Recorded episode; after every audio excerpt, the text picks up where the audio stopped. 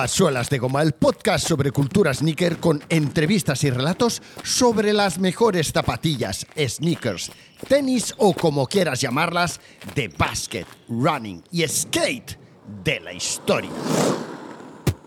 Dos años después de que se estrenara en la 2 de televisión española Salvados por la Campana, el 10 de septiembre de 1990 llegaba a nuestro país El Príncipe de Bel Air, una serie protagonizada por Will Smith que probablemente a muchos nos cambió nuestra manera de usar, vivir, disfrutar y mirar las tapas. 148 episodios donde Will lució decenas y decenas de modelos Nike y Jordan y una Adidas Superstar si no recuerdo mal.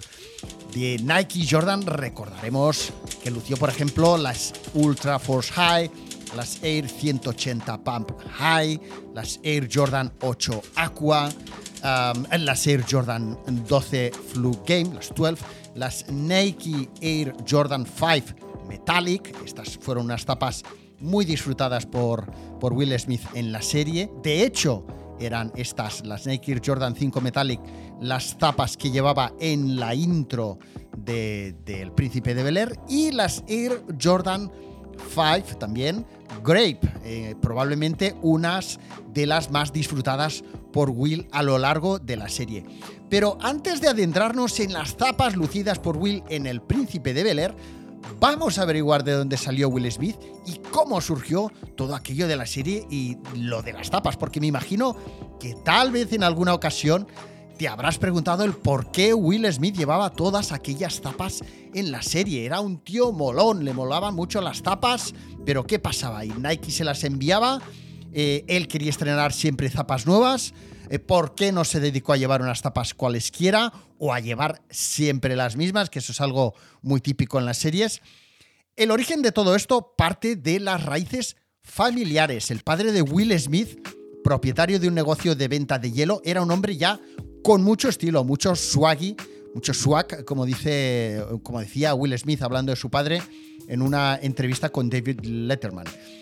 Eh, su padre, el padre Will Smith, era un emprendedor con mucho carácter, con mucho genio, uno de aquellos padres un poco a la antigua que tenía la mano eh, muy suelta, que inculcó a sus hijos la voluntad, eh, vamos, imperiosa, de que tenían que darlo todo en el trabajo, que tenían que ir a por todas, de ser muy, muy, muy ambiciosas, con un mensaje que le repetía siempre su padre, que era que el 99%, dar el 99% era igual a, mm, a cero, ¿vale? O sea, tenían que dar el 100% o más.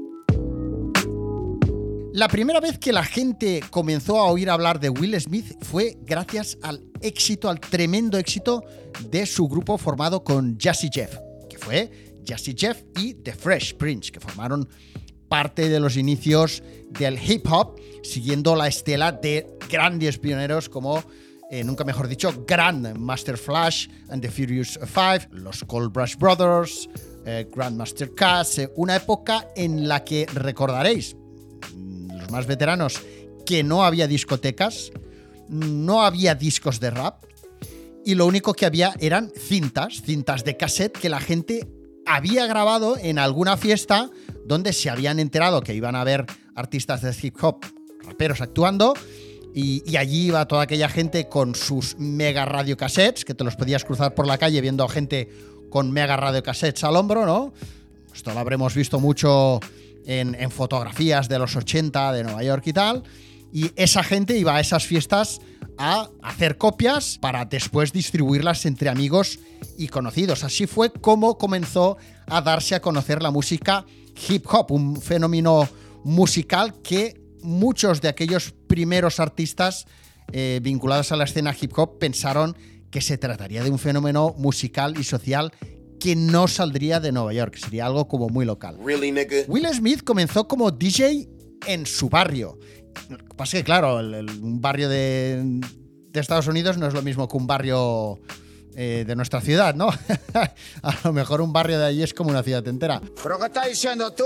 Pero bueno, fue allí donde, donde comenzó como DJ y fue en una batalla, en un battle, donde conoció a Jeff, eh, que fue uno de los primeros eh, DJs en hacer y destacar Ojo, ojo, ojo. por el scratching inventado ya por el Grand Wizard. Bueno, dado a conocer en el 82 más o menos con un álbum que era el Can I Get hear a? Soul. I said, do you want to hear it? Yeah. Jump tap. Young ladies. And all you gentlemen, this is original rap. Will, cuando fue a, ese- a esa batalla, le tenía mucho respeto a Jeff, eh, porque aparte de ser un tío pues muy bueno en lo suyo, tenía así pinta como de ser muy chungo, un tipo duro, pero tal y como explicaba Will Smith también en esta entrevista que os comento con, con David Letterman, parece ser que bueno, hicieron su, su battle y conectaron desde el minuto uno y decidieron formar su banda. Vieron que se complementaban muy bien, uno como DJ y el, y el otro como hip hopero, ¿no? Uno rapeando y el otro pues al, al mando de, del, del disco y de, y de la aguja, ¿no? bueno, formaron su grupo y sacaron un tema, su primer tema, Girls Nothing But Trouble.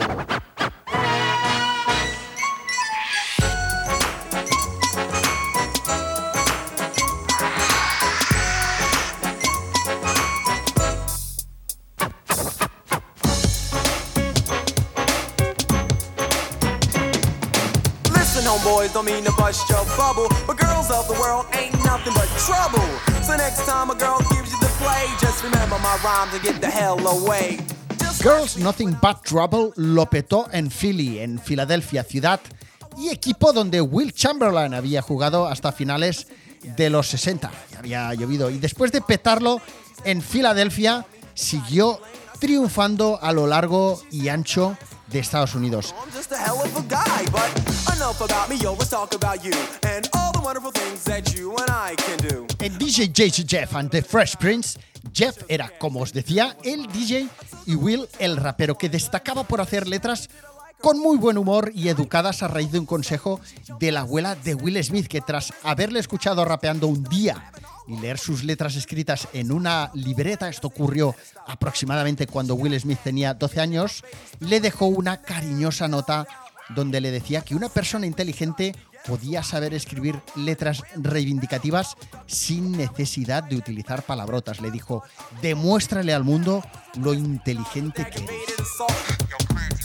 But it wasn't my fault. Well, nevertheless, don't mean to bust your bubble, but girls of the world ain't nothing but trouble. Will ya comenzaba a afeitarse, quería continuar dedicándose al hip hop, pero sus padres querían que fuera a la universidad.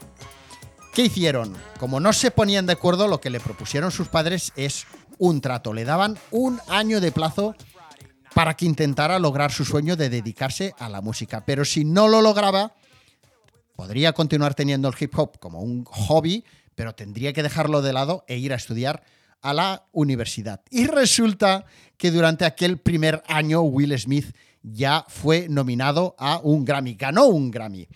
Pero eran años en los que los raperos no podían ir a hablar a un programa de radio durante el día. Tampoco podían hospedarse en un hotel durante sus viajes de gira porque no les admitían. De modo que de cara a la gala de entrega de ese Grammy que iba a ganar eh, Will Smith, como protesta decidió no ir a recoger el Grammy porque además tampoco dejaban en la gala eh, subir a los raperos al escenario a recoger su Grammy. o sea, algo tremendo. ¡Ay, qué bonito! Este momento eh, crítico, digamos, social, musical, lo aprovechó muy bien la MTV, fueron hábiles y lo que hizo la MTV es montar una fiesta alternativa. Y allí fue donde Will, queriendo hacer ver que no le importaba, pero que sí, escuchó por la tele cómo la academia le daba el premio que él no fue a recoger personalmente. Come on, Sam. And the Grammy goes to Sammy, Sammy. Summertime, DJ Jazzy Jeff and the Fresh Prince. Quick the summertime. Tiempo después, Will Smith se muda a Los Ángeles. Tenía ganas de hacer algo más con su carrera artística y ese algo más era actuar, interpretar, ya que siempre se lo había pasado bomba cuando interpretaba a algún personaje en sus videoclips musicales.